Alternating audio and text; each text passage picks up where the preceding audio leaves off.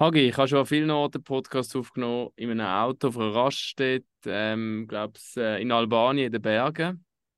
Am Strand? Mal, am Strand habe ich schon aufgenommen, mit, mit Robert Meyer, Top-Folge, muss man sagen, könnt ihr nachlesen. Und jetzt rate mal, wo ich heute bin. Also es sieht aus wie irgendwie, ähm, äh, sagst du, so eine Gummizaun irgendwie oder so. Ich weiß nicht genau, was du verbrochen hast, aber... Äh... Ja, es ist so eine von diesen neuen Büroboxen, das stimmt Aha, schon mal. Schau, okay. ich gebe dir einen Hint. Ich drehe jetzt meine Kamera und dann sieht man, ah, die ist natürlich nicht so schlecht, aber es ist ein Feister, so ein Bullaugenfeister. Ja. Jetzt sieht man es. Ah ja, ZS, nein, nicht ZSC-Stadion. Könnte, dort hat es auch so Bullauge im Büro, aber ich sehe nicht, dass im Hintergrund sehe, ich sehe nicht, dass der draussen ist. du bist auf dem richtigen, richtigen Pfad. Okay, okay. Ich bin tatsächlich äh, mit der Geschäftsstelle von der ZSC Lions gelandet, um den Podcast aufzunehmen. Und dann bin ich erst kürzlich auch durchlaufen und dann habe ich gesehen, dass sie so Bullaugen Stadion haben von ihren Büros. Ah, das habe ich noch nicht gesehen. Ich bin zwar auf einem Dreh gewesen, unten eben, und habe okay. dann das andere Freude, Kommunikationschef, gefragt, hey, ich habe am 4 einen Podcast. Ich bin auf dem Weg da go, go äh, Kaffees auschecken, wo ich gut podcasten kann. Habe dann aber von ihm das Angebot bekommen, um zum da bei Ihnen im Büro dürfen, das recorden. Ah, das ist schön, das ist nett. Der läuft noch durch, durch äh, die Räumlichkeit durch, sieht cool aus und sich immer aufs Eis schaut, ich immer kontrollieren, ob sie trainieren oder nicht. Überwachung, das ist jetzt genau. alles. Nein, wir sind äh, vorne haben wir einen Dreh gemacht äh, für Inside Plus, die Dokuserie, die wir haben. Und zwar haben wir den Peter Forsberg und den Mark Crawford zusammengebracht, sie, die dazu mal äh, 19 grausam zusammen den Stanley Cup gewonnen haben. Der Crawford als Coach, irgendwie mit jungen Blut, junge 34 und äh, der, der, Peter Forsberg als einer von seinen absoluten Leader. Das ist sicher etwas, wo im neuen Jahr dann auf MySports zu sehen wird sein. Und was jetzt schon zu sehen ist, ist in unserer App ein Doku über den Nino Niederreiter. Und das ist jetzt die perfekte Überleitung, oder?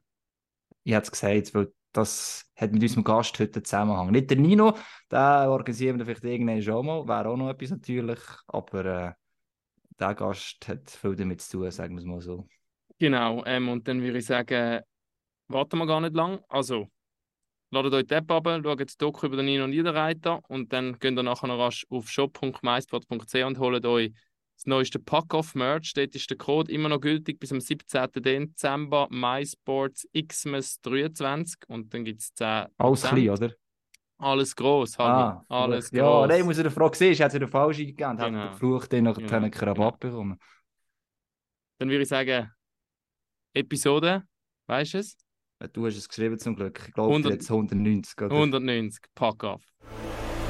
Und dann kommt die Scheibe auf seinen Stock und das Netz, zappelt. Super Tor! Haben Sie das gesehen? Ja, das war zu perfekt gespielt. Ja, das freut die Fans. Eine Symphonie auf Eis. Ein Weltklasse-Treffer. Jetzt fliegt der Adler. Er fliegt.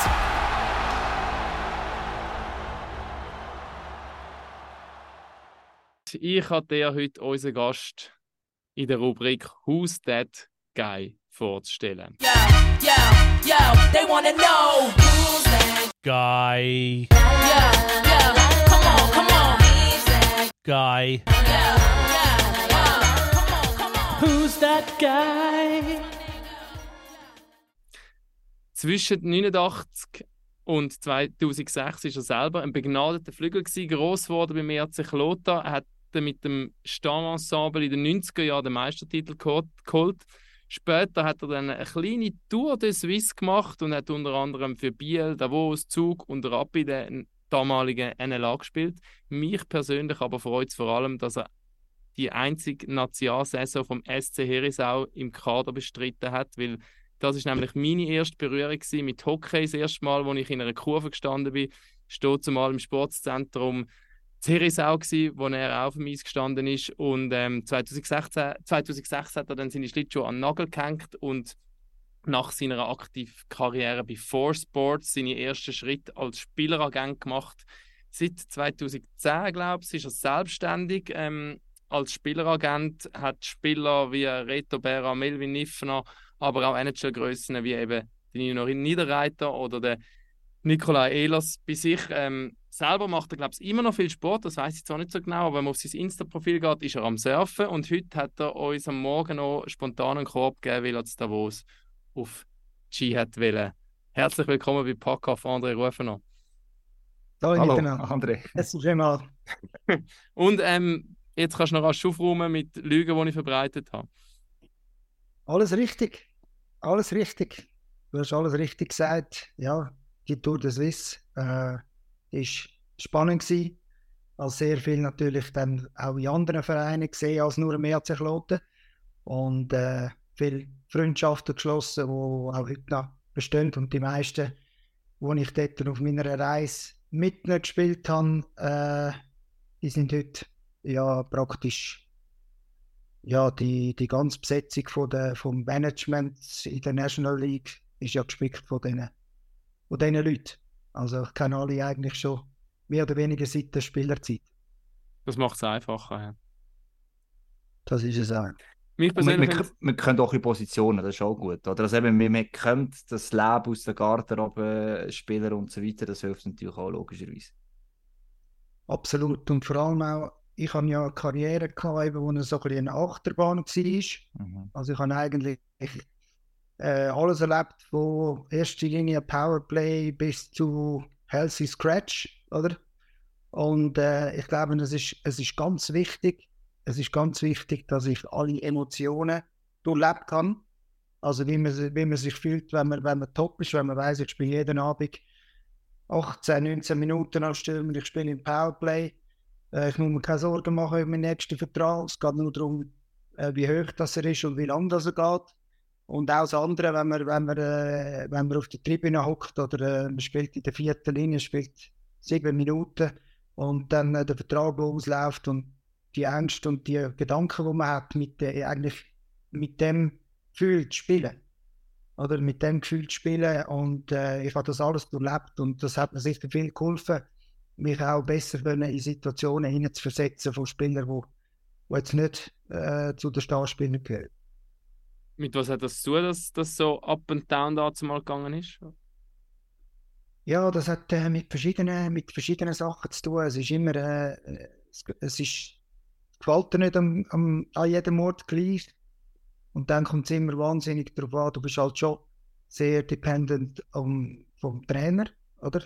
Findet der Trainer dich gut? Äh, passest du im Sys- System, Spielsystem? Ähm, passest du ihm als Typ, wie du spielst? oder, oder nicht. Äh, jeder Trainer hat seine Lieblinge, es menschelt überall.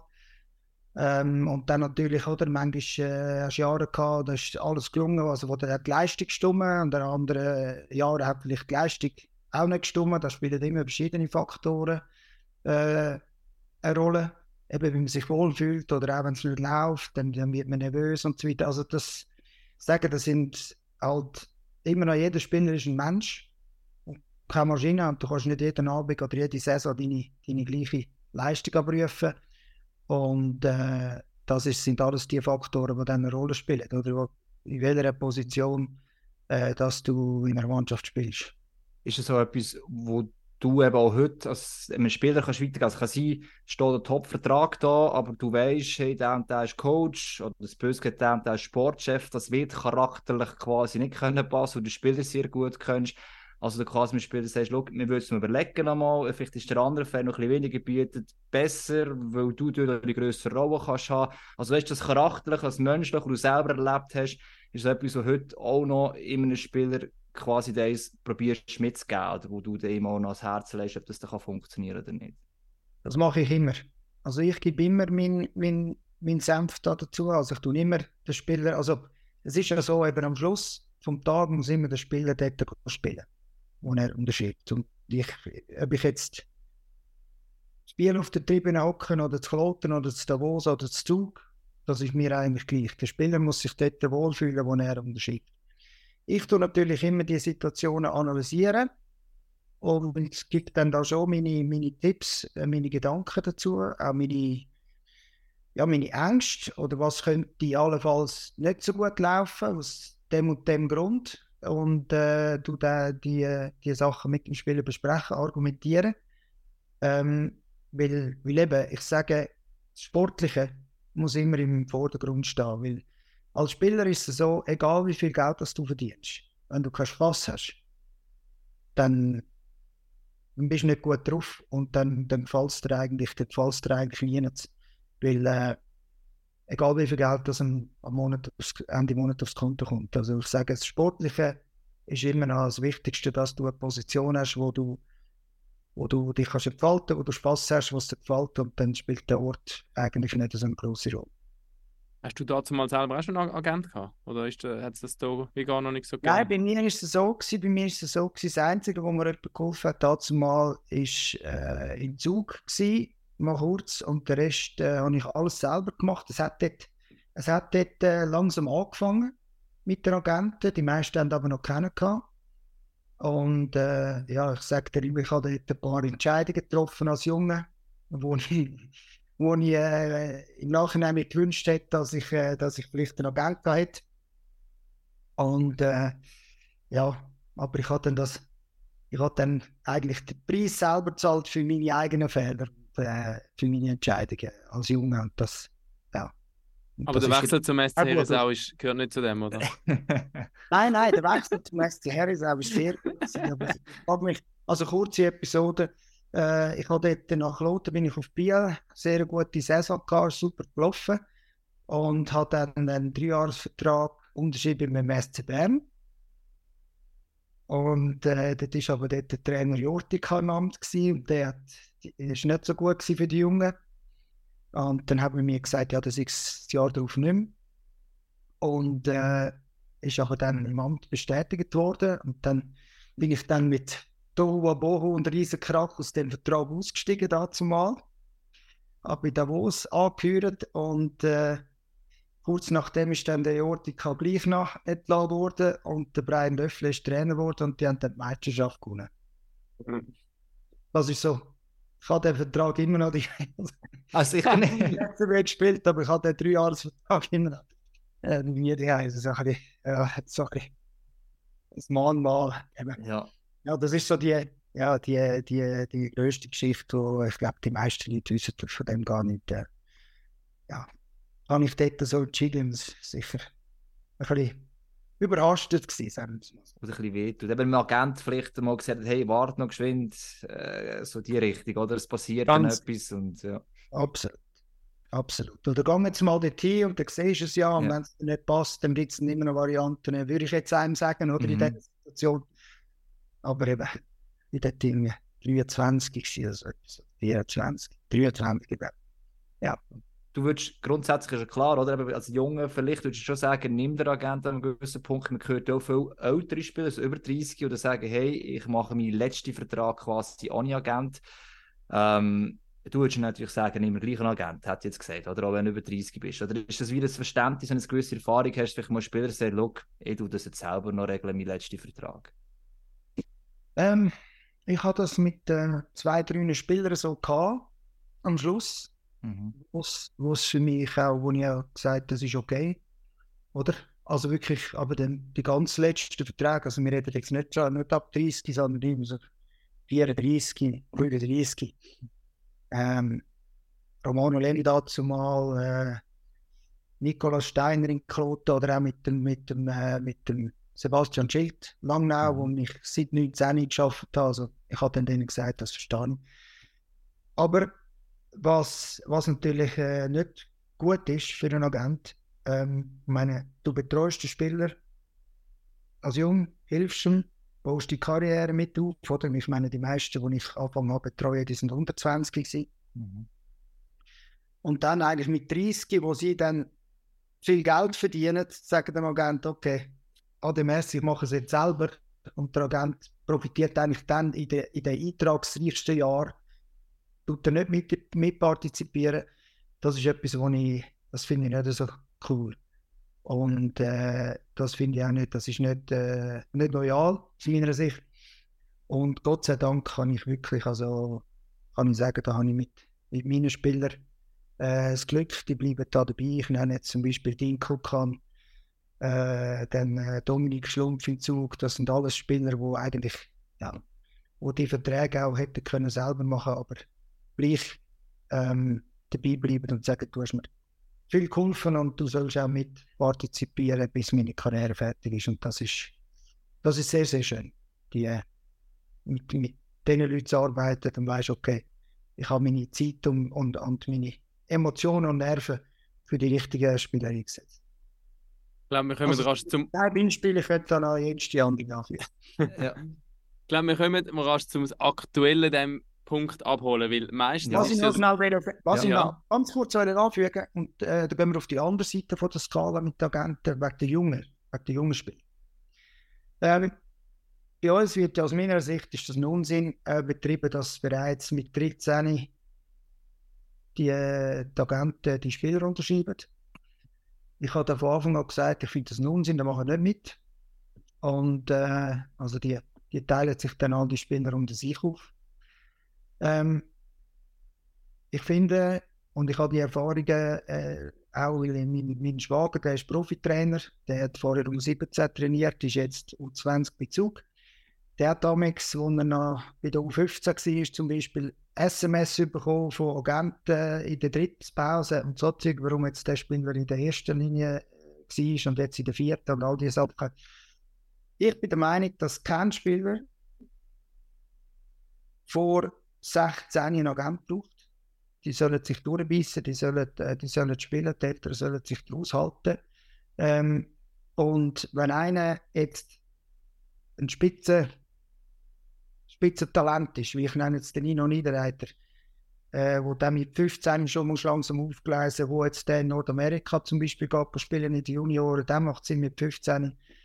Alle anderen, wenn sie da noch eingebettet sind in ihren Vereinen, die, die müssen lernen, äh, mit, mit Widerstand äh, zu kämpfen, sich durchzusetzen. Und, äh, und da muss nicht irgendwie schon Agent probieren, denen irgendwie Sachen freizuschaufeln an den Töchtern.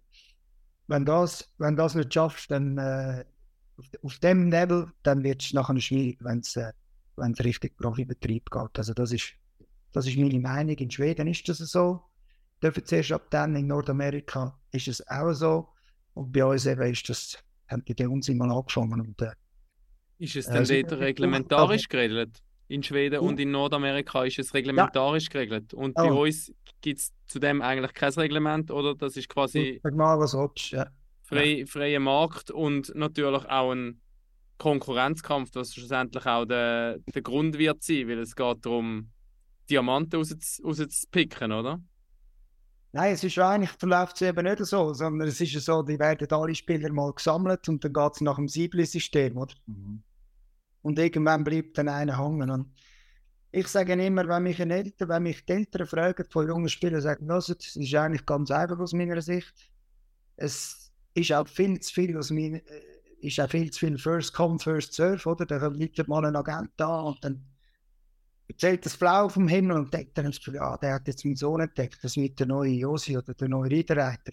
Und dann kommt der gerade der Karl über. Ich sage allen Eltern, wartet doch einfach und dann tun euch erkundigen, welche Agenten das es gibt oder, oder welche Spieler mit welcher guten Erfahrung haben. Dann geht mit wählen drei ausgehen, mit denen Kaffee trinken, dann mit, mit dem Sohn zusammen, mit dem Spieler und dann entscheidet euch, mit wem das er schafft. Das ist so meine, mein Rat an, an die Eltern. Aber äh, ja, eben meistens läuft es der andere, der andere Weg. Das, das heisst aber dann auch, eben, es kann sein, das ist der Kampf quasi, oder, vor 16. Ähm, und diese Idee ist ja schon mal bei einem Agent, aber das heisst, wenn du bis dann wartest, ist, muss es heute, ist es jetzt ein Nachteil, dass du das Spiel nicht mitmachst? Oder eben passiert genau das, dass sich irgendeiner mit 17, 18 vielleicht nicht zufrieden ist und wieder einen neuen Agent sucht und dann beispielsweise bei dir landet? Ja, es hat es gegeben, aber wenig. Also, es hat gegeben, aber wenig. Und bei mir ist es halt auch so, gell, ich habe äh, ich hab in, in der Prime sechs Spieler bei der NHL. Ähm, zwei müssen, also zwei haben aufgehört, zwei sind zurückgekommen. Also Spisa Berci haben aufgehört, dann Berci ist ja noch gekommen. Äh, andere Ghetto Kukan sind zurückgekommen. Und ich habe natürlich viel Zeit in, in die investiert. Also ich habe dann auch gewisse, gewisse Anfragen. Ich habe also, wo dann, wo dann etwas kam, habe ich schon genau geschaut, oder? Und ich habe eigentlich einfach dann zu denen ja gesagt, wo ich gesehen habe, die haben ein grosses Potenzial. Also ich habe nie irgendwie einfach Spieler gesammelt und dann gesiebelt. Ich habe, ich habe mir die angeschaut und da wirklich dann spezifisch wirklich die rausgepickt, sage ich jetzt mal, wo ich das Gefühl hatte, wo das, wo das Potenzial haben, auch vielleicht äh, eben in den NHL oder, oder in der Schweizer Top, Top-Spieler zu sein. Weil aus meiner Sicht eben, es ist schwierig, 50 Spieler so zu betreuen, wie ich das eigentlich immer gemacht habe in meiner Karriere. Wann hat denn das angefangen, eben, ähm, dass, dass der, der vielleicht auch der Markt der Spieleragenten halt gewachsen ist und du dass der Konkurrenzkampf äh, größer geworden ist und eben das hat, hängt ja dann damit zusammen, dass sich eben jeder versucht, die ja. verheißungsvollsten Talent früh zu sichern, eben wie du sagst, first come, first save. Wenn, mhm. wenn gibt es die Entwicklung im Hockey so, was natürlich im Fußball noch viel extremer und viel größer ist? Ja, ja also ich denke, das hat, das hat äh, wahrscheinlich etwas aber das angefangen. Äh, ich würde mal sagen, so vielleicht vor sechs, sieben Jahren. So mhm. das würde ich jetzt mal das angefangen. So, so lange eigentlich noch nicht. Aber man mhm. merkt eben, es sind mehr Agenturen aufgegangen, es sind mehr Ex-Spieler auch Agenten geworden, es ist auch mehr ja, gesucht worden. Ja. Ja. Früher, früher äh, eben der Erste sein oder noch früher sein mhm. als der andere. Und, äh, ja. Wie ist das denn mit dem Austausch? Einfach, du kennst die anderen Agenten auch, ja die meisten auch, oder? Eigentlich so, wie ist das im Austausch? Das ist die Reaktion, wenn du ihnen das sagst und sagen, sehe dir, das muss nicht immer gleiche Meinung sein, wie kein Job logischerweise, aber ja, wie, wie, wie fühlt sich das dort so an? Ja, weißt du, wir dürfen da nicht gross über diese Sachen diskutieren. Ähm, jeder hat seine Marktposition und äh, jeder respektiert das auch, aber ich habe klar meine Meinung dazu, andere haben eine andere Meinung. Ähm, ja, am Ende des Tages geht es wie überall um den eigenen Vorteil, oder? Dass, man, dass man eben dann den nächsten NHL-Spieler und so weiter hat. Und äh, ja, eben, das ist ja menschlich und verständlich, aber ich habe gesagt, das ist nicht etwas, wo ich wo ich, will, äh, wo ich da will, äh, mitmachen will. Äh, wenn, ja, wenn ich etwas nicht gut finde, dann mache ich es auch nicht. Für mich ist das gut. Ich kann natürlich, muss auch sagen, ich habe natürlich auch eben die, die, die komfortable Situation, sage ich, zu dem Zeitpunkt mit sechs Spielern in der NHL, dass ich das nicht haben müssen. Oder? Also ich verstehe dass wenn einer jetzt neu gekommen ist und dann will sich einen Namen machen und Spieler, äh, Spieler braucht er natürlich Spieler, dass er dann, äh, dass er dann die Schiene fährt. Das verstehe ich. Das, äh, der, der hat ja das, der hat gar keine andere Möglichkeit gehabt, um das überhaupt so aufzubauen. Ja, ich bin froh, dass ich da nicht müssen mitmachen, sondern an, an dann angefangen, eben, wie du gesagt hast, Raffi da 2006 und dann 2010 halbständig. Und äh, ja, durch mein Portfolio oder die mit meine das nie müssen ist gut. Ich glaube, das wissen viele Leute draußen nicht. Ähm, als Spieleragent verdienst du ja anders als im Fußball nicht an Transfers meistens, sondern ein, ein großer Teil ist eigentlich ein fixer Teil vom, vom Lohn. Das, man sagt ähm, im Journalistenkreis 5 bis 7 Prozent. Ich glaube, das ist ähm, nicht ganz so falsch, äh, oder? Also jetzt nicht wegen der Prozent, aber so verdient man eigentlich sein Geld als, als Spieleragent im Schweizer Hockey. Ja, also Prozent sind, äh, sind doch recht ab in den letzten Jahren. Also ich habe nie, noch nie mehr als 5 Prozent äh, gehabt. In der NHL sind es noch weniger. Ähm, ja, es ist eigentlich, ich finde, es ist ein sehr faires System. Also im Fußball ist es ja so, das ist ein großes Problem. Ähm, das Lustige, ich habe gerade äh, als ich meine letzte Reise gemacht habe, äh, wo ich in Winnipeg war, und an anderen Orten habe ich dann in Chicago den Sheridan Jacquiri getroffen. Beim, äh, bei der Gepäck, äh, Gepäck abholen und dann habe ich mit ihm etwa eine halbe Stunde geredet und genau das war auch das Thema gewesen. Oder er hat dann auch gefragt, ja, wie funktioniert das bei euch mit den Transfersummen und alles drum und er hat gesagt, das gibt es bei uns nicht, er hat eine grosse Arbeit gemacht. Er hat gefragt, wie es denn, was ist und dann habe ich ihm erklärt, ähm, bei uns ist es einfach eben wie du gesagt hast, du hast Prozent am Salär vom Spieler. Das heisst, wenn der Spieler viel verdient, verdienst du auch viel, wenn er nichts verdient, verdienst du auch nichts. Also ich finde, das ist eine faire Sache. Und im Fußball ist es ja so, dass eigentlich vom Agent, meine, du, die, die verdienen so viel an der Transfersumme, dass das sind eigentlich die Prozent an der Salär, das ist den Peanuts. Also die haben da unglaubliche Beteiligungsprovisionen. Äh, also, und darum das hat man dazu mal gesehen, glaube wo die Schweiz U17 Weltmeister sind, glaube ich, mal. Mhm. Dann haben sie die alle fünfmal hin und her irgendwo an transferiert und dann am Schluss, am Schluss ist, ist, ist keiner irgendetwas geworden, weil es einfach, weil es einfach die Beständigkeit und der Aufbau gefällt hat. Und äh, ich glaube, das System ist eigentlich bei uns, das ist, ist ein faires, gutes System. Und was man nicht vergessen oder, oder manchmal nicht daran erinnern, ähm, oder nicht, ja, sich nicht daran denken, dass du als Agent nicht einfach sagst, schon Vertrag unterschrieben, top, die nächsten fünf Jahre kommen so Prozent über, sondern gerade an der NHL, oder, bist du ja, äh, schaust auf anderes Zeug also du betreust quasi wie einer dein Bankkonto betreut, weiss eh was, wenn du aktiv das willst, du betreust die ja meistens auch noch weiterhin oder gibst sogar, glaube so sportlich natürlich Feedbacks und so weiter. Also ist nicht so, schön Vertrag unterschrieben und jetzt den nächsten fünf Jahren gibt es für mich Geld. Oder? Das ist eigentlich auch, der Agent macht grundsätzlich noch mehr. Wie es im Fußball ist, weiß ich nicht, im Hockey zumindest ist, ist es ja so. Ja, natürlich, eben, wenn du das, wenn du das seriös willst machen oder tust machen, dann musst du, musst du eben auch äh, die sportliche Unterstützung geben. Ähm, Spiel schauen und, und, und mit den Spielern auch über gewisse Situationen reden. Weil es ist oftmals so, dass das dass, dass, äh, ähm, erstaunlicherweise in den Teams zu kurz kommt. Oder, du hast ja, aber eben, du hast natürlich 20 Spieler, du spielst in der NHL jeden zweiten Tag, in der Schweiz durchschnittlich wahrscheinlich jeden dreieinhalb oder so. Und ähm, ja, und äh, die Coaches sind sowieso, äh, die sind sowieso beschäftigt mit, mit sich und mit dem Line-Up und mit all dem Zeug. Und die Assistenztrainer ähm, arbeiten nicht alle gleich gern. Es gibt solche, und eben, ich sage, aus meiner Sicht müssen wir viel mehr mit den, äh, vor allem mit den jungen Spielern und dann den älteren Video anschauen, äh, Sachen korrigieren. Da könnte man wahnsinnig viel rausholen, aber es ist natürlich extrem viel Arbeit, das ist klar. Und ich habe das ja, ich habe das jetzt immer gemacht und es gibt da zwei, also zwei Beispiele, das will nicht jeder Spieler, oder das will nicht jeder Spieler die neue Betreuung. Ich habe solche, die, die, die, brauchen das, die brauchen das nicht oder, oder weniger. Aber ich habe jetzt, äh, ich habe das dazu mal angefangen mit dem Lukas Pisa und auch mit dem Nino, mit dem Nino. Also ich habe seit all den, ja, in der, in der ganzen Karriere von Luca und von Nino wirklich eigentlich jeden, habe ich ich sage 90 oder 95 Prozent der Match gesehen oder zumindest ihre Shifts. Du hast ja heute mit verschiedenen Tools kannst du einfach die Shifts anschauen. Und das ist also heute immer noch so, dass ich mit dem Nino zum Beispiel, mit dem Luca habe ich das auch gemacht. Ähm, wir telefonieren da eigentlich vor jedem Spiel. Und er fragt immer, immer meine Meinung wissen zum letzten Spiel. Ähm, eben was eigentlich was, was, äh, was extrem bemerkenswert ist.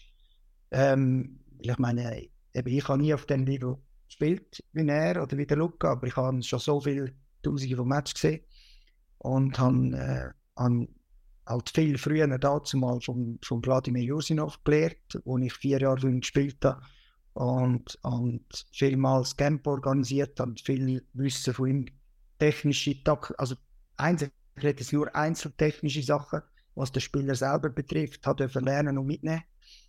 Und äh, ja, das ist also immer noch heute noch so, dass wir vor jedem Match äh, telefonieren und dann ein paar Situationen schnell miteinander anschauen und kurz, äh, kurz schwätzen, ein paar Minuten. Manchmal ist es 20 Minuten, manchmal 3 Minuten.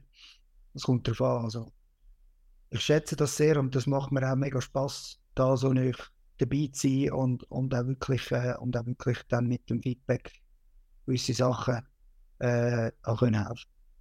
Wir können vielleicht da wirklich den Nino-Einschub machen, Herr Ich glaube auch, ja. Das ist jetzt aus, wenn wir schon mal einmal aktuell sind. Normalerweise ja. machen wir Podcasts und machen irgendein Thema über, keine Ahnung, einen Trainerstuhl, der gewackelt und am nächsten Morgen kommt sicher irgendwie die Entlassung von dem Trainer und alles, was wir erzählt haben, ähm, ist ein obsolet. Aber heute haben wir mal haben wir es wirklich auf den Punkt getroffen, weil wir dich angefragt haben, haben wir, hat noch keiner von uns damit gerechnet, ähm, dass ähm, Nino seine Vertragsverlängerung demnächst könnte publik werden und dann ist das gestern Abend rausgekommen, dass der Nino weitere drei Jahre lang in äh, Winnipeg wird spielen. Ja, man darf gratulieren. Nein. Ähm, ja, ja. ja wir, haben, wir haben Freude, super. Wie, wie, wie ist jetzt das, äh, wenn, wenn du auf das nochmal, auf die Vertragsverhandlungen vielleicht nochmal zurückschaust, wie, wie ist das abgelaufen? Also es ist, äh, es ist ja so, oder? wir sind ja vor zwei Jahren in die Free Agency gestiegen. Oder Nino 29. Und äh, wir haben gewisse Erwartungen gehabt, wo an den, an Markt, wo das hat, oder? Ähm, das Problem ist aber gewesen, der Cap ist sehr flat gewesen, also der Cap ist nicht hoch. Also sind äh, die Mannschaften sehr eng mit dem, Cap und vor allem haben sie nicht gewusst zu dem Zeitpunkt, wie, wie geht es weiter, der Cap hoch, bleibt der flat. Und äh, wir haben dort die Erfahrung gemacht, dass es mega schwierig ist, wenn man gegen die 30 geht, einen langfristigen Betrag rauszuholen in der, in der Money Range, die wir wollen. Und äh, schlussendlich haben wir dann uns entschieden, dazu mal mit dem Zweijahresvertrag zu gehen. Wir haben einen Dreijahresoffer gehabt von Anaheim, aber sind dann mit dem Zweijahresvertragsoffer gegangen von Nashville, mit dem Roman und, und auch, es hat verheißungsvoll aus, ausgesehen, mit dem Brian Johansson, wo er mit dem spielte. Und dann sind wir uns aber bewusst gewesen, okay, nächste Free Agency bist du 31, dann wird es noch schwerer. Und man hat gesehen, in den letzten zwei Jahren für vier Spieler, Mittelklasse, sagen wir mal, die 3, 4, 5 Millionen verdienen, keine Superstars sind. Um die 30 herum ist es mega schwierig, erstens eben Terms zu bekommen und noch Geld. Oder das beste Beispiel Thomas Tatar, der hat letztes Jahr 50 Punkte gemacht und spielt jetzt in, in, in Denver für die Avalanche für 1,5 Millionen auf einem Einjahresvertrag. Max Domi mit 60 Punkten gemacht, spielt für 3 Millionen in Chicago, ein Jahres, äh, Toronto ein Jahresvertrag. Und dann haben wir einfach gesagt, los, wir wollen nicht in die Free Agency. Ihm gefällt es in Winnipeg. Und dann haben wir uns überlegt, okay, wie machen wir jetzt das? Aber wir, haben, äh, wir haben eine Strategie entwickeln. Die Strategie ist, ist aus, aus meiner Sicht, das ist dann so, hat sich das entwickelt, dass, äh, dass man gesagt hat, okay, Free Agency wollen wir nicht. Ähm, Teams haben ja keine Host. Also bis im Juli können nur Jets in verlängern. Das heißt, Jets haben ja, oder, oder der, der, Verein hat ja eigentlich kein, kein Hast, oder? Die können ja abwarten. Es sind ja erst irgendwie 20 Spiele gespielt, die können ja abwarten. Du, eben, jetzt der Saisonstart ist gut gewesen, wie läuft es weiter und so weiter. Und wir haben gewusst, ähm, wir müssen irgendetwas machen, weil in der NHL geht eigentlich nur etwas mit einer Deadline. Mhm. Wenn die keine Deadline haben, eben, die hätten jetzt können rauszögern nach sieben Monaten. Und ähm, dann hat es jetzt in Minnesota zwei Signings gegeben, vom Folino und vom Hartman, wo keine Superstars sind, wo, paar, wo drei und vier Jahre bekommen haben, in dieser Range sind und eigentlich auch Verträge sind, wo jetzt, wo jetzt der Bill Guerin, der GM, nicht hätte müssen zum jetzigen Zeitpunkt machen. Und dann bin ich in Winnipeg gewesen, und dann haben Nino haben wir das besprochen. Wir haben immer alles miteinander besprochen und gesagt, weißt du was, Nino, komm, überleg mal, ob man nicht eine Deadline setzt.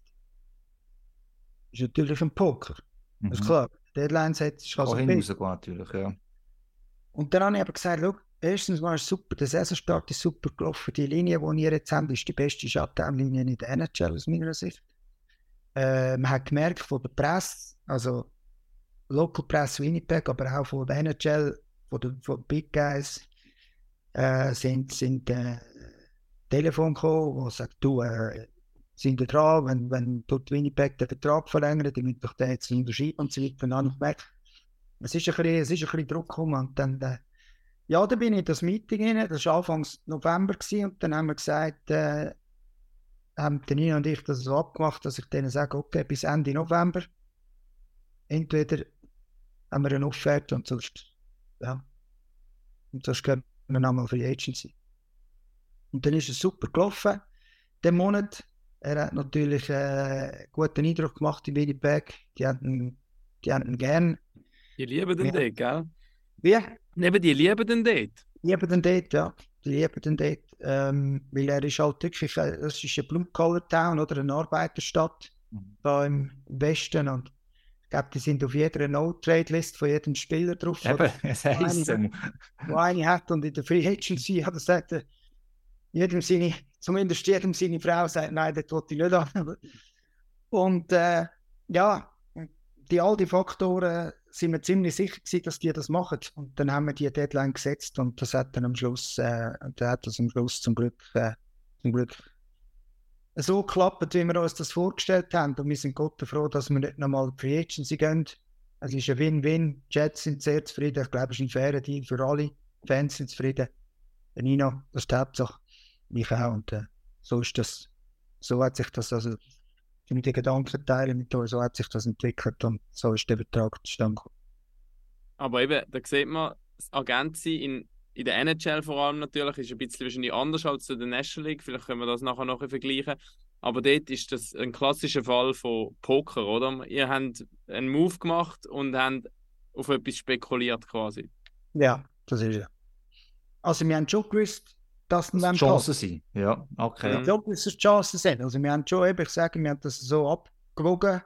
Äh, wir haben gewusst, oder wenn im Winnipeg ein bisschen schon auch weißt, von, der, von den Medien und von den Leuten und Fans, mm. weißt du, schon gedruckt. Das ist nicht mm. ihnen interessiert, das kein Mensch, oder?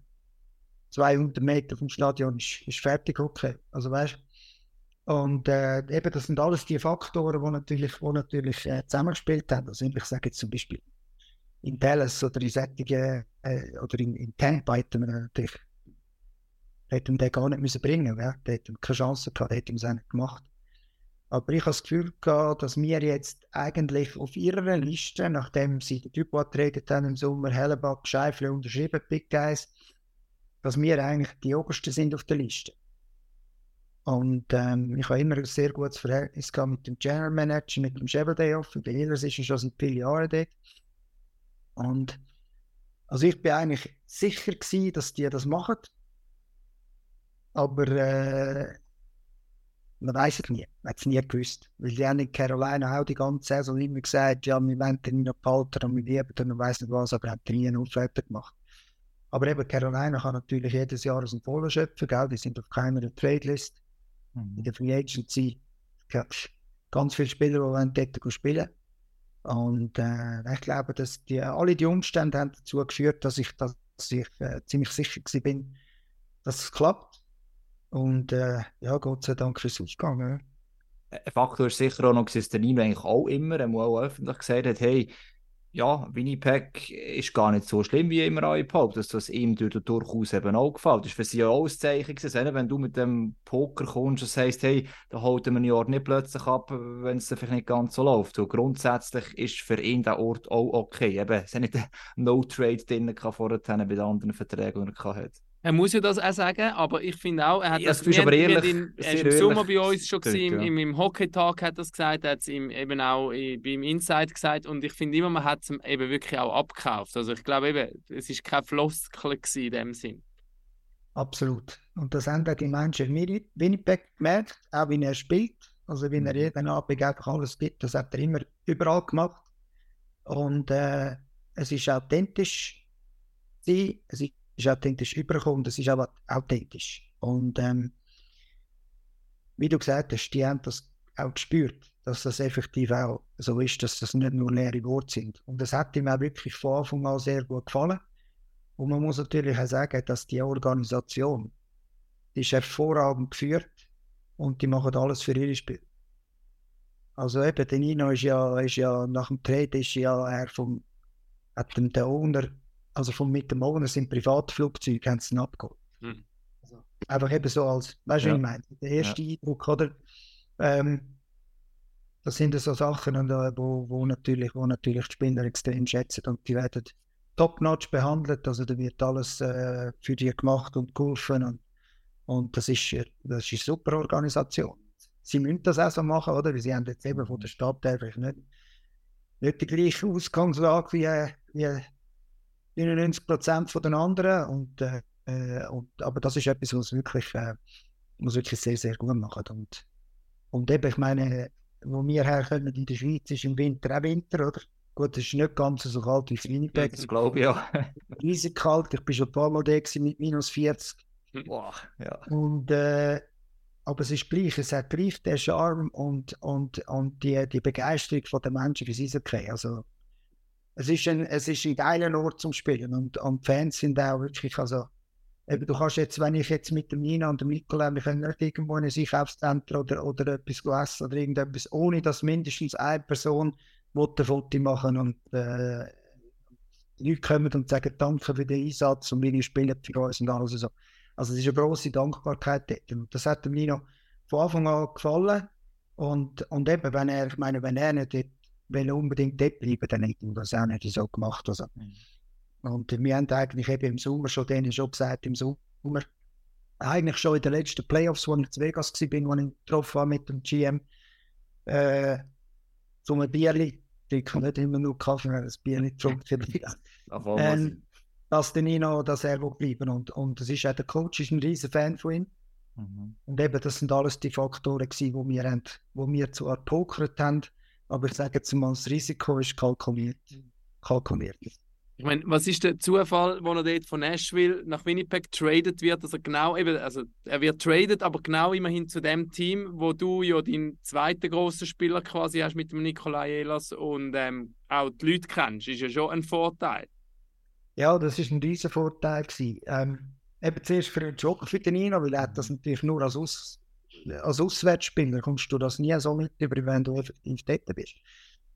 Ähm, ja, wir haben natürlich viel, ich habe natürlich viel mit, ich bin ja viel in Winnipeg und da über die Jahre immer wieder viele Diskussionen geführt mit dem, mit dem Kevin Chevrolet über den Niederreiter. Also der hat natürlich viel gewusst von ihm. Mhm. Und, äh, und eben der Coach hat dann auch viel, äh, viel gesehen gehabt, der ist ja schon ewig dabei, oder, der Bones. Und äh, ja, dann hat er, hat er für ihn getradet und ich glaube, das ist einer der besten Trades gewesen. Er ist ja bekannt dafür, weil er ja bei der Free Agency ist ganz schwierig. Mhm. Und äh, ja, und jetzt, äh, ich sage jetzt einmal, das passt jetzt wirklich, das Puzzleteil extrem gut mit seinen, mit seinen Linienkollegen, mit dem Adam Lowry und mit dem äh, Apple. Mhm. Können wir ein zurück nochmal in die Schweiz, würde ich sagen. Sicher ja, spannend. spannend ist, es gäbe auch noch 10.000 Fragen nicht stellen, aber wir bleiben jetzt noch einmal zurück zur Schweiz. Das ist richtig so, ja. Aber auch junge Spieler, oder? Wir haben, glaube ich, dort sind wir eigentlich drin gewesen, Raffi, oder? Richtig. Genau. Ähm, und zwar, äh, du hast jetzt die ganzen Spieler mit begleitet, Enino und so weiter. Und eine Diskussion in den letzten Jahren vor allem natürlich ist, einerseits ist die Liga mit mehr Teams grösser geworden, erst liegt anders, aber auch gleichzeitig ist die Söldnerzahl erhöht worden. Ähm, man hat auch von, ich sage jetzt mal Namen, Nino man in der Schweiz, Nico Hischier noch, oder? Also all die Superdraft kann man sagen. Ähm, jetzt da einfach das Gefühl, es geht immer so weiter, aber es muss ja die Junior Juniorenförderung entsprechend um sein und sie müssen ja nachher auch die Möglichkeiten haben, sich so können äh, zu entwickeln. Wenn du jetzt eben so einen Nino von damals vergleichst, das war auch Juniorenhockey in der Schweiz, gewesen, nachher übergegangen, so heute, wenn das jetzt immer noch gleich ist, ist das eigentlich auch wahrscheinlich ein Rückschritt oder hat sich da im Sinne, was hat sich da eben verändert oder entwickelt oder wie wahrscheinlich ist es äh, im heutigen System noch, dass auch noch jetzt im nächsten Jahr oder in Zukunft wieder der eine oder andere Nino rauskommt? Ja, das ist ein sehr, sehr heikles Thema, das, das Komplexe da bei uns in der Schweiz. Also, wie der im Moment wie die Konstellation ist mit den Ausländern, musst du eigentlich je länger, also du musst noch mehr als früher jedem jungen, guten Spieler raten, dass er auf Nordamerika geht spielen.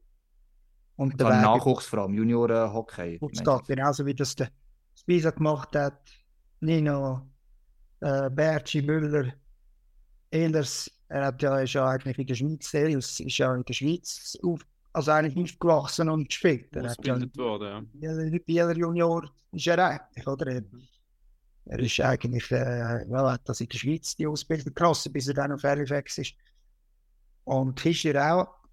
Und darum, oder weil, äh, man sieht selber, also die, die, die Spieler äh, bei uns, wenn man schaut, oder, die, die U20 ist gut, aber äh, besser als, als dazu mal, wo der Nino oder die Elite Juniorenalter gekommen sind oder gespielt haben noch, als ganz junge 15-Jährige. Ähm, aber es ist der Sprung nachher in die National League und vor allem Perspektive, wo die Jungen momentan in der National League haben, ist, äh, ist eine Katastrophe. Also, ich bin noch nie ein guter Politiker gewesen. Ich habe da meine ganz klare Meinung und das ist eine Katastrophe. Ist es, sportlich, ist es hauptsächlich durch die Söldnerhöhung oder ist eben sein System selber. Ich mag mich schon erinnern, früher war eigentlich klar, gewesen, Elite B hat es geheißen, Elite A ist Elite A, ist der Sprung eigentlich Nazi A, Elite B ist nachher Nazi B. Und haben auch diverse Spieler damals geschafft, hast integriert und haben können spielen äh, auch wenn sie nicht top-top waren. Heute kann ja noch top sein, in der U20 Elite, wie es heute heisst. Und also, dass der National spielst oder der National League ist alles andere als garantiert, dass du überhaupt irgendeine annähernde Rolle bekommst. Also, der Gap ist ja wirklich riesig geworden eigentlich auch. Ist es einerseits wegen der Söldner oder weil man halt einfach strukturell im Nachwuchs nachhinkt im Vergleich vielleicht eben zu anderen Ländern? Nein, aber weißt, wir sind ja, wir haben ja noch nie eigentlich eine, eine Juniorenliga gehabt, die so stark war, oder 16- bis 20-Jährige, ähm, dass die jetzt, sagen wir mal, können dann den Stuhl in die NHL schaffen. Aber in der National League schon, oder? Mhm. Ähm, heutzutage ist es so, und das ist auch die ganze, der ganze Aufbau, also eigentlich müsstet ihr dann den Weg über die Swiss League machen. Mhm. Oder? Um Serbel ist jetzt, ja. Genau. Wo, und wenn du heute die Roster von der Swiss League anschaust, ich meine, die sind immer noch gespickt von Spielern um die 30, über 30. Also dort äh, bin jetzt auch nicht wirklich ein Platz oder, oder ein Platz, sagen wir mal, in der ersten, also wenn einer, ich sage jetzt mal, wenn einer in der U20 ein Topscorer ist, dann muss er natürlich in der Swiss League auch in der ersten zwei Linien spielen und im Powerplay, nicht in der vierten Linie. Also muss nach seinen Stärken eingesetzt werden. Ähm, gibt Vereine, die das machen. Oder? Oder wo die jüngeren Spieler so eine, so eine Situation hinkommen. Ich sage jetzt mal der HC Thurgau zum Beispiel. Ähm, gibt aber viele, die das nicht machen, weil es andere, Ziel, andere Zielsetzungen haben, oder? wo wollen irgendwie aussteigen oder davon träumen. Und, ähm, und das ist, eben ich sage, das ist ganz schwierig. Und der direkte Sprung in die National League, also das sehen wir ja selber, also die kannst, die kannst du an einer, kannst an einer Hand abzählen. Und, äh, und auch die, die von der Swiss League, also eben ich sage aus meiner Sicht, wenn einer in der Swiss League bewiesen hat, oder ein Topspieler war in der Swiss League als, als ich sage jetzt mal Anfangs 20, Ian Derungs, oder? Dein ähm, äh, Neffe und, und ja, äh, ja, er Klient. Ist, er ist, ich kann ihn nicht wählen, den Namen nennen, aber er ist das beste Beispiel. Also ich meine, ähm, ich denke, ich kann äh, immer bewiesen, dass ich gut kann Potenzial entdecken kann. Und aus meiner Sicht, ob es das der Ian ist oder ein anderer, wenn einer in der Swiss League 37 Goal macht, dann kann er auch Goal schiessen in der League. Kein Thema. Und äh, es kommt nur darauf an, wie dann der Spieler eingesetzt wird. Und das ist, äh, und das ist mit, das sind die grossen Probleme, die wir momentan im Schweizer Eishockey haben, dass, dass viele von diesen jungen Spielern, sage jetzt mal, und jung ist heute ja nicht mehr 17, 18, 19, jung ist ja irgendwie 20 bis 24 fast, muss man sagen, dass die, dass in jedem Verein, sage ich jetzt Spieler, wo, wo könnten äh, performen in der National League, wenn sie die Chancen bekommen. Und man sieht, man sieht, wie Spieler wie zum Beispiel in Davos, Nussbaumer, Jahrgang 2000, mhm. Simic, Simic, Claude, Lehme, äh, Ben, äh, dann äh, im Göttibub, keine Ahnung, Derung sind Kloten, äh, äh, Tommaso De Luca, 19, Ambri, super, äh, super spielt, aber eben auch Chance bekommt, auch wirklich mit, mit Spielern spielen, die ihn komplementieren, wo er seine Stärken kann umsetzen kann. Die Spieler, die ich jetzt sage, ich meine jetzt Nussbaumer, Simic, Lehme, die sind näher also die haben 20 Punkte oder, oder knapp drunter. Und jetzt schaust du bei Mannschaften, da hat es da Ausländer, die jedes Powerplay spielen, immer mit den Besten spielen, all die Minuten fressen, wo wo 11, 8 Punkte, 3 Goal haben, 2 Goal zum Teil. Und äh, eben, da muss ich einfach sagen, wenn man das Ganze analysiert, sieht man ganz klar, wir haben einfach mindestens zwei Ausländer pro, pro Team zu viel. Und wenn man die Jungen, wo jede Mannschaft hat, wenn die die gleiche Chance bekommen, also in 20, in 20 Matches haben wir ganz viele, die zwei Goal, drei Goal, fünf Goal und, und zehn, elf Punkte machen. Das ist einfach, das ist einfach Realität. Und, äh, und da kann jeder, da kann jeder das alles studieren, kann Match schauen. Und ich sage, dass für unsere jüngeren Spieler, eben 20 bis 24, in dem Rahmen, ich meine, Nussbäumer in den letzten Jahren keine Rolle gespielt, Simic keine Rolle gespielt, der Lehmann hat gar nicht gespielt, das ist umso bemerkenswerter nach letztes Jahr, glaube ich, drei oder vier Matches gemacht. Dass der sogar krank gewesen. eben krank gsi, Mhm. oder? Dass er sogar mit der Krankheit und all dem äh, jetzt so aufspielt, weil er die Möglichkeit bekommen hat, oder das zeigt, man sagt immer, oder, oder vielleicht die, die für die Ausländer plädieren, sagen immer, ja, zu wenig gute Spieler, Das ist ein Argument, oder? Und so weiter. Äh, das ist aus meiner Sicht ähm, ein kompletter Humbug. Aber- Wenn, das Problem ist, die, die, die Spieler, die kommen die Chancen gar nicht über, zum zeigen, dass sie das können. Das ist, kommen es diese Saison nicht mehr über. Eben, du hast ein paar Namen genannt. Und man hat so ähm, rein vom Bauchgefühl, habe ich das Gefühl, es hat mehr junge Spieler, die sich im Fokus spielen und die auch eine gewisse Eiszeit überkommen. Eben, du hast ein paar Namen genannt: Rammel, Mucklis. Es hat ein paar- Definition jung haben wir schon mal gehabt. Was heisst jung? Oder? Jetzt ist haben wir jetzt das. gehabt, eben eigentlich 20 Ja. bis 24, oder? Ja. Gehört sogar noch ein Ja. Simon Knack dazu inzwischen. Ja, Ja. alles. Absolut, ja. Simon Knack ist auch 02er, der ist auch, eine, der ist auch 21, der ist, aber, aber eben, er ist auch der, wo er spielt, praktisch- also er hat lange in der ersten Linie gespielt. Mhm. Aber eben, da muss man sagen, da muss man sagen, das ist dann auch, da muss man dann auch fair sein. Also ich meine, er hat viele Matches können in der ersten Linie mit guten Spielern spielen. Also der Josh hat ihm eigentlich die Chance gegeben und der Nussbaumer. Mhm. Der Nussbaumer hat sie gepackt, oder? Er hat die Mhm. Punkte gemacht. Der Simon hat nicht können die Leistung bringen, wo, wo sich der Josh erhofft hat, auch in den Punkten nicht oder in den Goal nicht. Und dann ist natürlich, das ist klar, also wenn du dann, und das sage ich allen immer, das Einzige, was du kannst erwarten oder solltest können erwarten, ist, dass du die Chance bekommst. Dann muss sie nicht sein. Also wenn du natürlich eben, ich sage, du spielst 10 Spiele mit der ersten Linie mit den Ausländern, machst das Goal ja okay. Aber dann hast du die Chance gehabt, dann kommt der Neue. Mhm. Oder kommt der Nächste. Dann musst du sagen, okay, du musst wieder Der Druck muss um sein, ja. Und dann, aber, aber eben, ich sage, weißt wenn jetzt ein junger Spieler zwei Matches in der ersten Linie spielt, das ist ja keine Chance. Mhm. Also weißt du, musst eine gewisse, gewisse Dinge, weil alle Ausländer, alle Ausländer, an denen hat man ja auf Gedeih für den fest. oder? Ja, die kosten Ja, auch als der Oja- Gewehr. der Oyamaki, der Oyamaki hat über 20 Spiele in jedem Powerplay und immer mit dem Alto und mit dem besten Center gespielt, zwei Goal geschossen.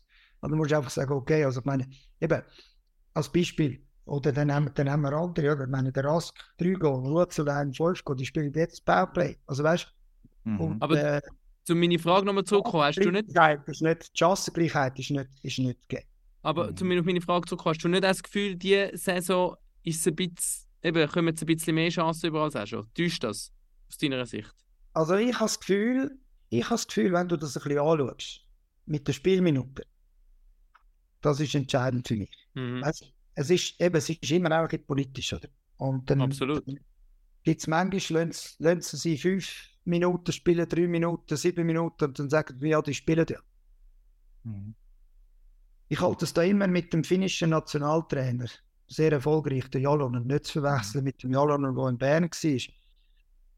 Weltmeister gewesen, im Club, okay, sehr, sehr viel erreicht. Der hat ein Interview gegeben und gesagt, «Schau, wenn ich einen Spieler, wenn ich für einen Spieler keine 10 Minuten Eiszeit finde im Spiel, dann nehme ich nicht aufs Matchblatt. Und dann habe ich keinen Plan mit dem Spiel. Mhm. Und das ist so für mich, ist das, muss ich sagen, der trifft den Nagel auf den Kopf. Und ich habe, eine, ich habe ein paar Kollegen, die im, im, im Juniorenbereich arbeiten. Einer ist zum Beispiel der Sammy Balmer in Langnau, der macht auch hervorragende Arbeit. Und der ist einer von denen, wo, wo, wo da Wert legt. Und wirklich, also jeder Spieler spielt mindestens 10 Minuten. Und dann spielt er auch Boxplay oder Dings. Und eben das 5, 6 Minuten, 3 Minuten, das ist, das ist Alibi. Jeder, der mal in dem Spiel gespielt hat, weiß genau, du kannst, du kannst nichts, du kannst nichts machen. Einer mit 10 Minuten. Oder, oder 9 Minuten. Als Stürmer mit 9 Minuten. Ich meine, der Verteidiger 7 Minuten, da musst du gar nicht duschen.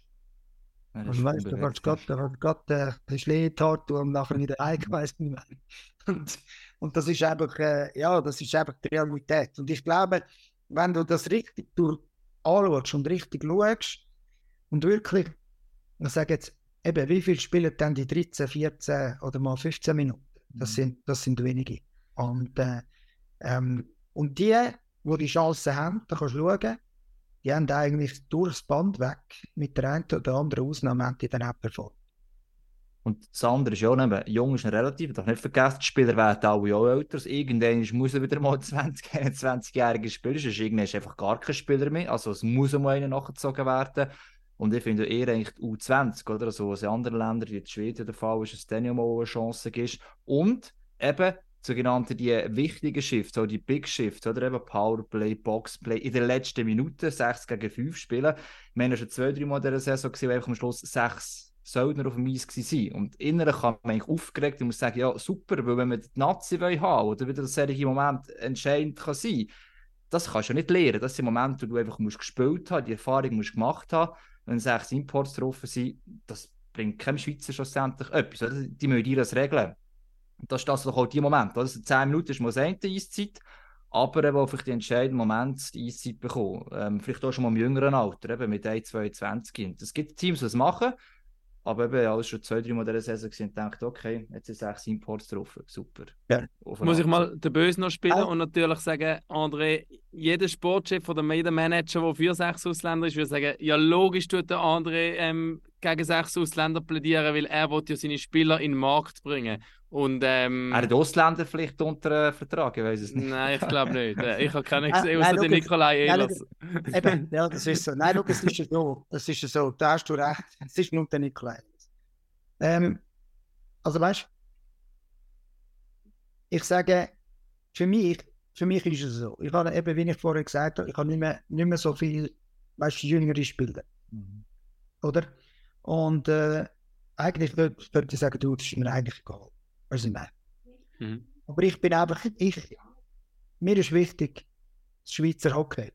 Das Schweizer Hockey, ich meine, ich habe dem Schweizer Hockey mega viel zu verdanken. Ich habe angefangen als Bub mit 80 zu Kloten und bin, bin jetzt immer noch dabei, oder 44 Jahre später im Business. Das Schweizer Hockey liegt mir am Herzen. Und eben solche Sachen, die du gesagt hast vorher, wenn ich das sehe, das tut mir weh. Oder wenn ich sehe im Powerplay, erst Powerplay fünf Ausländer. Und es ist ja nicht so, dass die dann nach einer Minute gehen Ja, wechseln. Anderthalb Minuten, oder ja. Ganz genau. Und das ist, leider ist das eigentlich eben nicht die Ausnahme, sondern die Regel. Und das ist ja das, das ist das, was das Problem ist, weil, aber eben, das ist alles auch die Verantwortung, Verantwortung von der Trainer. Die Trainer, die scheren sich einen Dreck, oder das ist denen egal, die wollen einfach, die, die wollen einfach gewinnen und, äh, was, was interessiert die, ob jetzt nächstes Jahr, was, ob jetzt ein Junge rauskommt oder nicht oder so, das ist ja denen eigentlich völlig wurscht. Und, ähm, und das ist eben, und, und das Problem ist eben das, hauptsächlich bei uns. Ähm, oder der Sport, die holen die sechs aus. Die werden natürlich, die müssen gut aussehen, oder? Da spielen die natürlich die besten Situationen und mit den Besten. Und wenn einer schlecht spielt, dann spielt er nachher, dann schaut dass, dass er mit einem spielt, der jetzt gerade heiß ist, damit er vielleicht im Spiel kommt es nicht heisst, ja, Sportchef, was sollst du für den Pfeifen als Ausländer? Und, ähm, und dann ist natürlich die Situation so, oder? Das ist in der NHL ist das ganz klar. Also der Owner, Ownership bestimmt der GM. Der macht seine Entscheidungen als GM. GM engagiert einen Coach. Der lässt den coachen, ist nur der nicht. Aber das ist ein anderer Level. Das ist ein ganz ein anderer Level. Dort hast du keine Junioren und so weiter. Dort ist einfach einer geht weg, dann hole ich den nächsten, der nächste wartet schon und dann wartet nochmal zehn. Und im nächsten Draft habe ich wieder sieben Picks. Mhm. Bei uns ist es so, und das ist das, was ich auch den, den, den Sportchef äh, ein bisschen ankreide, ähm, die machen es gleich. Die sagen, hey, ja, der Coach, ja, der Coach muss entscheiden, ja, der Coach. Aber ich sage, Verantwortung, und das sind sich vielleicht viele Sportchefs nicht, nicht bewusst, sie haben die grösste, die haben noch nie so eine grosse Verantwortung gehabt. Grundsätzlich ist es ja so, ist ja nicht so, dass Sportchefs haben wollen sechs ausnehmen. Das ist ja grundsätzlich nicht so, sondern Mhm. das haben die oberen entschieden. Stufen höher gewesen einmal, ja. Nicht Sportchef. Wenn du mit dem Sportchef redest, dann hätten wir nicht sechs Ausländer, Mhm. oder?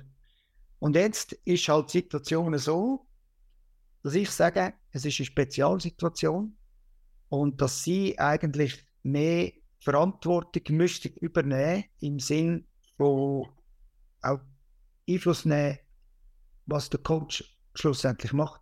Eine strategische Ausrichtung quasi, oder? Kann man sagen. Ja, genau. Dass er eine strategische Ausrichtung oder dass er auch eben den Coach challenged und, ihm auch, und, und eben auch sagt, äh, dass es wichtig ist, dass man die jungen Spieler, die jüngeren Spieler und die eigenen Spieler, die Schweizer, dass man die auch fördert, weil die, die, die braucht man dann vielleicht im Jahr oder zwei. Und äh, selbstverständlich sagt dann der Coach, ja, aber eben, dann will man spielen und so weiter und so fort. Klar, vielleicht macht der eine oder andere Jung mal einen Fehler. Aber wenn du schaust, weil jeden Abend, ich meine, schau die haarsträubenden Fehler, die die Ausländer zum Teil machen und, und, und wiederholt und nie Konsequenzen hat. Und darum sage ich, die Verantwortung der Sportchef aus meiner, aus meiner Sicht, hast du heute als Sportchef in der jetzigen Situation, wo wir sind, im Schweizer Hockey, es ist kritisch, eben ich sage, die Jungen, wie du gesagt hast, Nationalmannschaft, ich sehe es in ein paar Jahren, also wenn wir so weitermachen, es ist sehr kritisch, dass halt nicht einfach sagen, ja, der, ja, ich halte mich daraus, der Coach soll machen, sondern dass sie die Verantwortung auch annehmen. Weil die jungen Spieler, niemand hilft den jungen Spielern. Weder der Coach noch der Sport, und, und wenn er der Sportchef nicht hilft, dann haben sie niemanden, der ihnen hilft. Und das ist wichtig, dass die Sportchefs auch das der Trainer bewusst, bewusst machen, oder? Das geht mit der ausländischen Goalie, genauso wie mit den Feldspielern, dass, dass sie halt dann auch mal sagen, du, äh, sorry, aber äh, der hat das und das gemacht oder ich, ich habe den geholt für das und das und der Junge hat äh, in der U20 50 Goal geschossen. Vielleicht sollten wir dem mal eine Chance geben, mal in einer guten Linie oder so. Ähm, ich finde, dort müsste Sportchef, das heißt ja Sportchef, er ist verantwortlich für den Sport und nicht der Trainer. Das ist dem gleich. Mhm. Äh, dass, dass dort äh, sich mehr bewusst sind, was eigentlich, was, was sie was sie für eine Verantwortung haben gegenüber dem gesamtschweizerischen Eishockey, weil einfach sonst die Jungen eben die keinen Support haben. Hm. Aber gell, eben, dann ist es wieder so eine kompetitive Liga, es ist alles so nah zusammen, es geht so und du, du landest irgendwo unten auf, auf Platz 10 und musst dich dann halt einmal wieder rechtfertigen. Also es, ist, es sind so viele Druckelemente, die in das ganze Game hineinspielen, dass es natürlich dass das ähm, alles schwieriger wir, macht. Ja. Wir müssen eben wie etwas wie von, von das größere Ganze sehen. Also wir reden immer ja. von Finnland, von Schweden, wo einfach die Herangehensweise, eben da die, die, äh, die Ausrichtung auch quasi oder, vorhanden ist. Und bei uns ist eigentlich alles voll für Erfolg. Oft heisst es so, wir wollen das Schweizer Hockey besser machen, aber ich habe sehr oft das Gefühl, wir wollen unseren Club besser machen. Und durch das machst du nicht unbedingt Schweizer Hockey natürlich besser. Das ist nicht böse. Im Moment, anhand von dem, rein wirtschaftlich, ist es auf eine Art ja logisch. Aber das müsste wie eine Instanz oder ähm, ein Bereich geben, oder, wo, wo, äh, Zwischenstufen ist. Oder äh, sag, sag jetzt einmal, vielleicht muss du Struktur im Nachwuchs anpassen. Es, muss aber irgendwo von innen kommen. Oder? Also das von zu überstülpen macht eigentlich auch keinen Sinn. Es müsste der Verein ja quasi auch von sich aus gesehen so, wir zusammensitzen und zusammen etwas anpacken. Und ist noch sehr aber jeder für ist, sich allein. Ja, eben. Natürlich. Das ist auch ein recht frommer Wunsch. Ja, klar, eben. Aber das, das ist, da, da, da hast vollkommen recht. Und ich sage, es gibt, das, es gibt, es gibt das Tool, wo, wo man da einiges könnte regulieren. Das ist das, mit, das ist mit dem Salary Cap, oder? Aber natürlich, natürlich will unbedingt Meister werden und die anderen wollen dann auch unbedingt Meister werden. Und äh, ich meine, Geld spielt keine Rolle bei mhm. zwei, drei Mannschaften. Und wenn man eben einen Salary Cap hätte, dann müsste man, wäre man gezwungen, eine Mischung zu finden mit diesen Ausländern und mit, äh, und mit, äh, und mit den eigenen. Weil, äh, weil ich meine, ähm, man hat ja mal das Gefühl gehabt, also ich weiß nicht, wer das wirklich richtig geglaubt hat, aber irgendwie haben sie es können durchboxen, dass es günstiger wird, wenn wir sechs Ausländer haben. Ja, das hat jeder Sportchef heute auf einem, mit dem Red Talk quasi so, hey, und überlegst also, das alles kostet. Ja, also du kannst es jetzt aus erster Hand bestätigen, ähm, es ist nicht günstiger geworden, oder? Nein, und, und zwar, es ist massiv teuer und da kannst du jeden fragen. Weißt du, es hat ja Mannschaften, die haben schon acht Ausländerlizenzen mhm. verbracht. Aber neun, weiß nicht wie. Also der SCB hat, glaube ich, neun. Ja, das gemeint, sie mhm. um das Anfang oder acht. Oder irgendwie so. Auf jeden Fall, auf jeden Fall, ähm, ja, das ist, das ist genau, äh, ich, ich frage mich, wie die das dazu mal die Initianten von dem Ganzen haben können durchboxen und die anderen das wirklich, wie die das haben können glauben. Ich meine, das ist ja so unklar gewesen, dass man da nicht irgendwie die Ausländer von Slowenien und Ungarn und England hat oder so. Ich meine, äh, also jeder, der bei uns im Hockey ein paar Jahre dabei ist, oder, das ist kein Rocket Science. Hat jeder gewusst, jeder probiert sich spätestens im zweiten Jahr zu übertrumpfen mit noch besseren und noch mehr nehmen und weiß gucken nicht was. Und äh, ja, also eben der Schuss ist mal sicher hinten raus. Und ich sage, also am, am gescheitsten, wenn wir einfach sagen, schau, wir haben einen Scheiß gemacht, wir müssen zurück.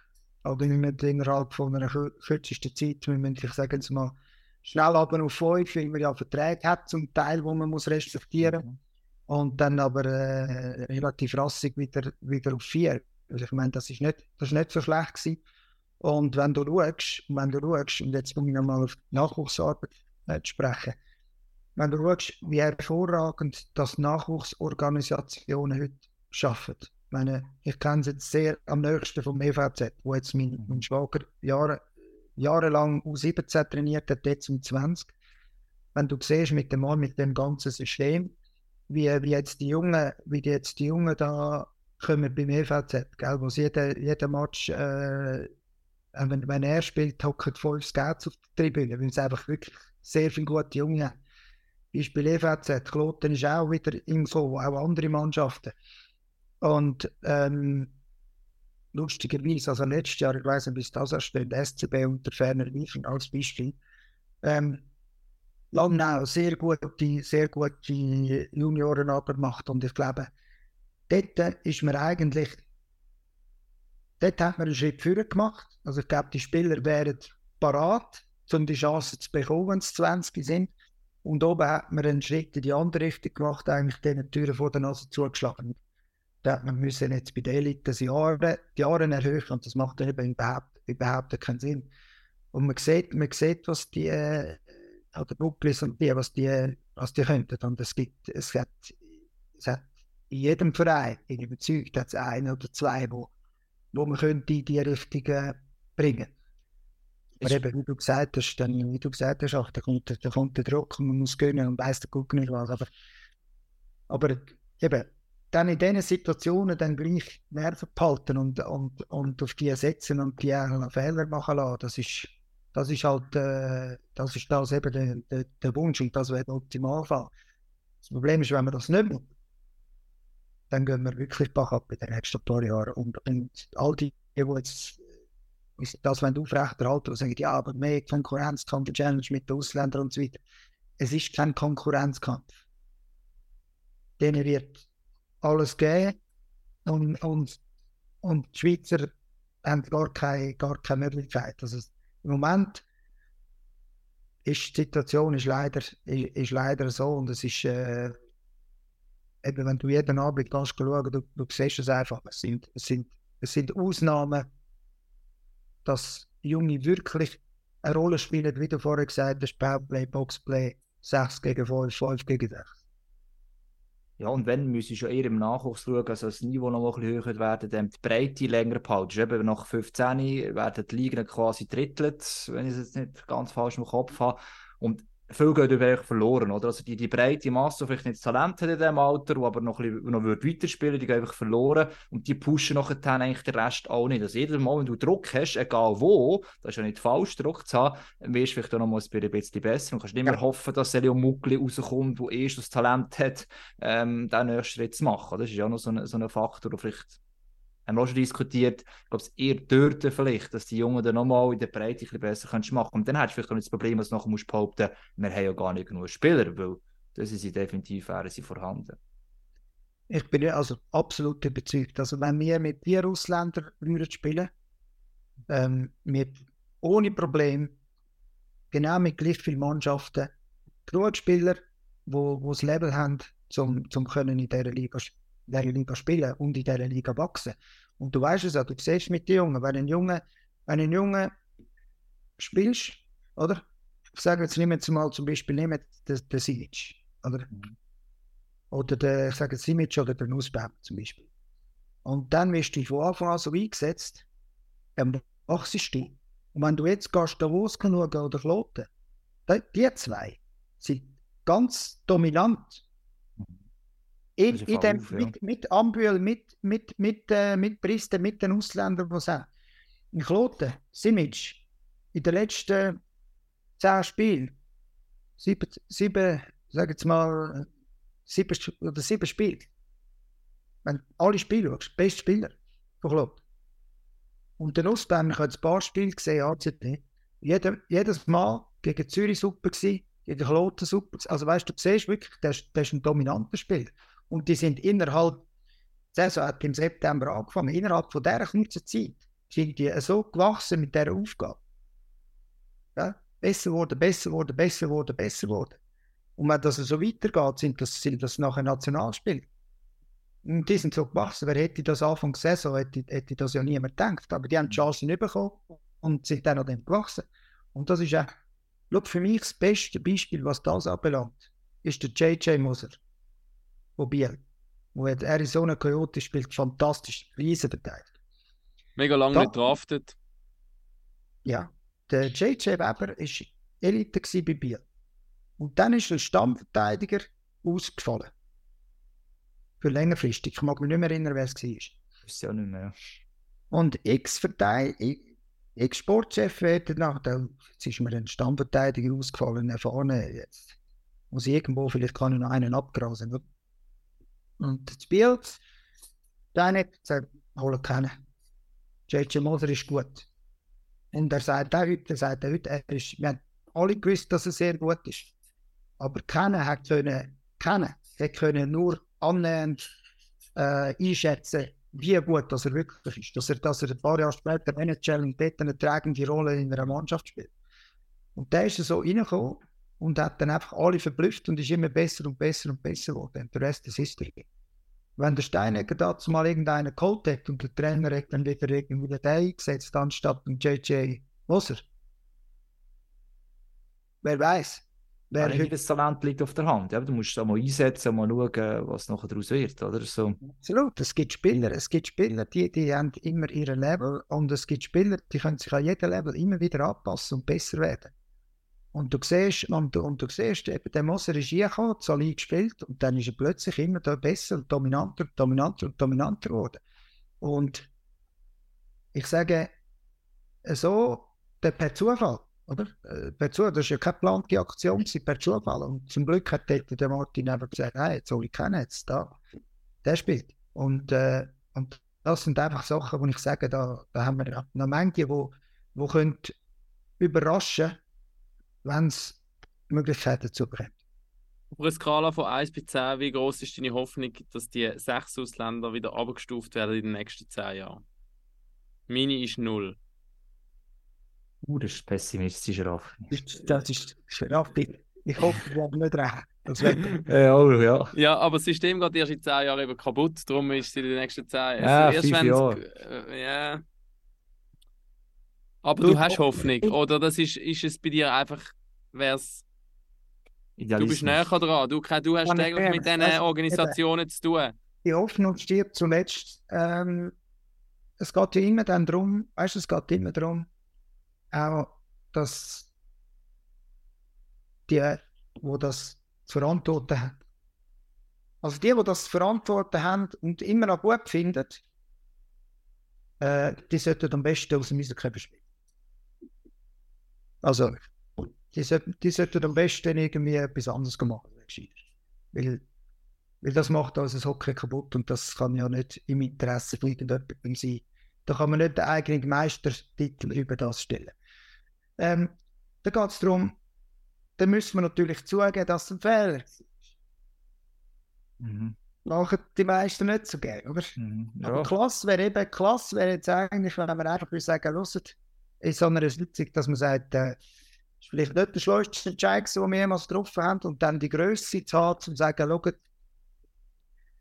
wir haben weder Geld gespart, das ist ein Scheiß für unsere Jungen, wir haben keine Mannschaft, oder vielleicht eine oder zwei, haben sechs gute Ausländer, aber ich sage jetzt mal, keine Mannschaft hat sechs Ausländer, wo, wo der sechste Ausländer besser ist als ein, als ein ein Schweizer, wenn die gleiche Chancen bekommt, dann einfach sagen, los, ja, ähm, wir müssen zurück, wir müssen zurück im Hockey zu lieben, äh, Finanzen und so weiter.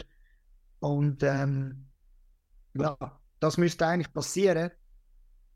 Habe ich die Hoffnung, solange die gleichen Leute am Ruder sind und in diesen Sitzungen hocken, nein, ich hoffe, die sind nicht mehr zehn Jahre dabei.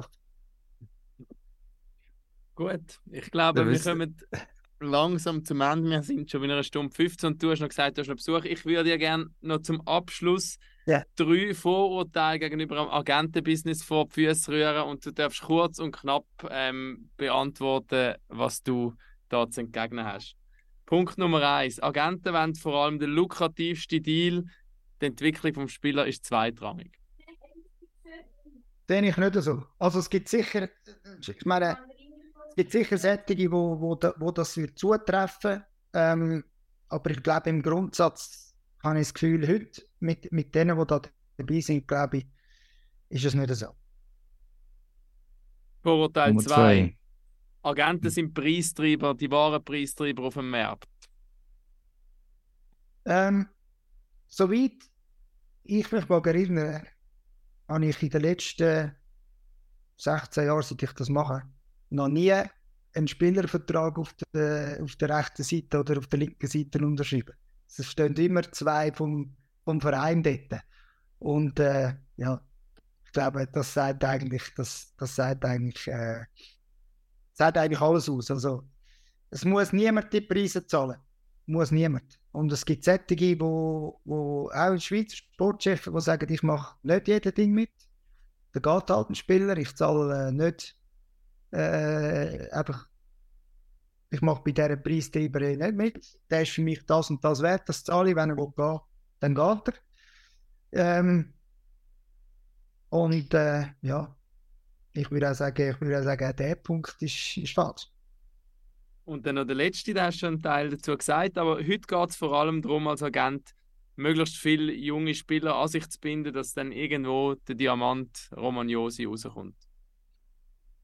Ja, leider ist das, äh, ist das beim einen oder anderen so, das muss ich, muss ich bejahen. Ähm, aber eben, ähm, aus ihrer Sicht ist natürlich, wenn sie wollen, wenn sie wollen, äh, es, also das Leben finanzieren, ähm, müssen sie es fast so machen, weil wenn du nur in der Schweiz tätig bist, dann, äh, dann musst du schon eine gewisse Anzahl Spieler haben, weil ja weil er ja heute auch immer wieder eben ein paar einfach sagen, so, den Vertrag mache ich selber oder zahle den nur im ersten Jahr und so weiter. Also das, das ist ja häufig passiert jetzt. Wie gesagt, leider habe ich da, habe ich da Glück gehabt, das sind ein, zwei Einzelfälle. Also dort, äh, ja, dann muss ich, das, muss ich, der, äh, muss ich dazu stimmen. Das ist, äh, das ist schon, das hat schon, ist so, aber eben hat auch seine Gründe. Gut. Ähm, ne- aber es würde mich jetzt gleich auch noch wundern. Eben, Nino Niederreiter ist jetzt dann, wenn seine NHL-Karriere abläuft oder der Auslauf, der nächste Tag 35. Bist du noch auf der Suche nach Neuen oder bist du am Ausklingen lassen? Das hat für mich teilweise fast so ein getönt. Altersvorsorge planen. Nikolai da. Ehlers, der Ja, ist das erst wär- ja, das 27, hast du- das der ist noch, hat noch ein paar Jahre vor sich. Das hast du richtig gelesen. Also ich habe noch, ich habe noch ein paar Jahre vor mir. Das ist ja so. Ähm, und ich mache es auch sehr gerne. Und ich bin sehr gerne Agent und ich würde auch nicht ausschließen, dass ich meine aktive ähm, Agentenkarriere noch, noch ein Jahrzehnt oder so mache. Mhm. Aber es ist auch immer wieder bei mir äh, im Moment ganz extrem, wie die Situation ist im Schweizer Hockey, irgendwie auch das Gefühl da, dass wenn ich eben so groß plädiere, oder ich sage, man könnte es anders machen, so und so und so, dass es mich auch mega würde reizen, irgendwann äh, da irgendwo in einem Verein eine Position übernehmen und, äh, und ganz vielen beweisen, dass es eben gleich geht. Das, was sie behaupten, geht nicht. Und ich habe äh, ich habe auch ein paar äh, Kollegen in dem ganzen Business, wo, wo gleich denken wie ich und äh, ja, irgendein, es könnte irgendwann einmal, es könnte irgendwann mal passieren, aber, äh, aber sicher noch nicht in den nächsten paar Jahren. Ah, Aber es ist etwas, wo mich schon, äh, wo mich schon unter den Nägeln, äh, also es ist etwas, wo mich, wo mich schon reizt. Ähm, eben, ein, ein, das Environment äh, äh, zu schaffen in einem Verein, wo es eben nicht so ist, wie ich es da gerade ausgeführt habe. wir sind gespannt. hochspannend, ja, auf jeden Fall. Ich kann gerade Ähm, sagen, Kloten könnte vielleicht noch einen Sportchef brauchen und dann wird sich der Kreis auch wieder schließen bei dir. Aber es wird in dem Fall, wenn du du sagst, früh. du bist nicht der Einzige, der das eben in den genau. letzten paar, in, den letzten, in den letzten paar Wochen gesagt hat, aber äh, Ist Aber eben, weißt ich sage, ich sage, ich sehe mich dann, ich sehe mich dann als Sportchef, ist nicht unbedingt das, wo, wo ich äh, anstrebe, aber es gibt, es gibt ja, es gibt ja in der NHL den Posten, oder, aber weißt an einem gewissen Alter, wenn man schon ein bisschen Erfahrung hat und so gibt es so den Senior Advisor, oder? Genau. Und Ja, ja, äh, ja irgendwie so etwas, so etwas glaube ich, wäre dann schon, äh, der, Sportchef-Job soll dann irgendein junger Schweizer machen, der motiviert ist. Ähm, ja, so, das ist ja so, äh, so ein bisschen, Ja, vor allem als Sportchef kannst du gewisse Sachen gleich nicht ändern. Aber Es gibt ja Agenten, der Ex-Agent, der Sportchef geworden sein, aber irgendwann stehst du in der Clubpolitik den an, wenn du eben so einen Job hast, oder Senior Advisor, irgend so etwas, dann bist du wirklich halt der, der direkt die Strategie sollte können Einfluss nehmen. Das ist eigentlich ganz genau. Und vor allem eben, wo dann der Sportchef auch, der Sportchef und zum Teil auch der Trainer muss rapportieren und, und, Mhm. und auch eben er, sich erklären, warum er das und das und das macht. Und ich sage eben, da musst du natürlich, sage jetzt in einem Verwaltungsrat, äh, musst dann ein Ressort Sport bilden, oder? Wo dann wirklich halt, äh, eben jetzt, sage jetzt mal, jemand wie ich oder andere, wo, wo das vielleicht mal machen, so etwas, ähm, wie ein Kontroll, eine Kontrollfunktion haben, wo, wo eben wo viel Erfahrung mitbringen, wo, wo dann das eine oder andere eben richtig stellen, dass es in eine Richtung geht, wo, wo, wo dem Schweizer Hockey dient und, und förderlich ist. Und äh, das ist, das ist wirklich, wirklich äh, sehr Gut, danke vielmals, André. Hast du Danke so viel Zeit genommen für ja. uns? Definitiv, ja. Danke euch, sehr spannend gewesen, mit euch äh, zu reden und äh, Gleichfalls, ja. Ein anderes Mal vielleicht einmal. Das das Thema ist eigentlich noch nicht fertig, oder? Nein, wir Wir hätten noch viel, wir hätten schon bei der NHL noch stundenlang können Ja, weiterreden ja, wir, ja, ja, Vielleicht es gibt es noch ein zweites Mal. Ja. Okay, spannend, gell Jungs? Definitiv, sehr, darum machen ja. wir das. Danke Hagi, danke euch da draußen, danke André, in dem Sinn, pack auf. Und dann kommt die Scheibe auf seinen Stock und das Netz, das zappelt. Super Tor! Haben Sie das gesehen? Ah, das war zu perfekt gespielt. Ja, das freut die Fans. Eine Symphonie auf Eis. Ein Weltklasse-Treffer. Jetzt fliegt der Adler. Er fliegt